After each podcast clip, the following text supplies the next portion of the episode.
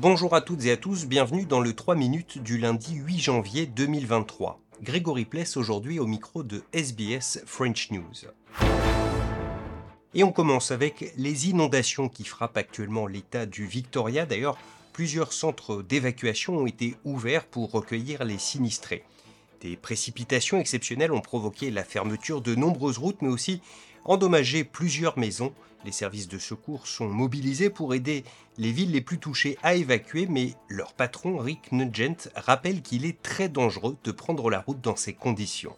There have been over 38 rescues, swiftwater rescues, and rescues from floodwater, uh, from people in their homes and driving through floodwater, and, and some of those others that are caught up in the flash floods. Jim Chalmers, le trésorier du gouvernement, a quant à lui souligné le lourd impact sur l'économie de ces inondations ainsi que celles qui ont touché tout récemment le nord du Queensland. Jim Chalmers souligne qu'il faudra encore pas mal de temps avant de connaître précisément l'étendue des dégâts. Uh, there's no question that these natural disasters uh, cost a lot. Uh, they cost the economy a lot, they cost the budget a lot when it comes to rebuilding, but it's the human consequences that matter the most. Anthony Blinken, le chef de la diplomatie américaine, est attendu dans quelques heures en Israël. Il s'agit de sa quatrième visite au Proche-Orient depuis le début de la guerre contre le Hamas.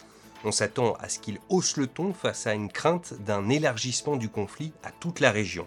Précision Karine Hawthorne pour RFI. Anthony Blinken a prévenu, le conflit pourrait facilement se métastaser à la frontière entre Israël et le Liban, avec une escalade possible contre le Hezbollah d'abord, en Cisjordanie aussi, et en mer Rouge où les Houthis s'en prennent au commerce international enfin. Pour Washington, ces trois zones rouges sont activées par l'Iran, qui par ailleurs continue à augmenter son arsenal nucléaire, et c'est ce conflit potentiel plus large que les États-Unis veulent absolument prévenir. Par ailleurs, le chef de la diplomatie américaine devrait être encore plus ferme que d'habitude vis-à-vis d'Israël. Il a déjà dit hier qu'il était désormais impératif qu'Israël fasse plus pour protéger les civils gazaouis, ainsi que les journalistes. Il a qualifié de tragédie inimaginable la mort à Gaza hier matin de deux reporters palestiniens. Karine Houghton, New York RFI. Enfin, aux États-Unis, la cérémonie des Golden Globes s'est tenue la nuit dernière à Los Angeles. Le grand vainqueur cette année, c'est Oppenheimer, le biopic de Christopher Nolan sur le père de la bombe atomique. À noter également Anatomie d'une chute, le film français déjà récompensé l'année dernière par la Palme d'Or à Cannes, a lui reçu le prix du meilleur scénario et du meilleur film en langue étrangère. Voilà pour l'essentiel de l'actualité en 3 minutes. On se retrouve demain, mardi, pour un nouveau point complet sur l'actualité.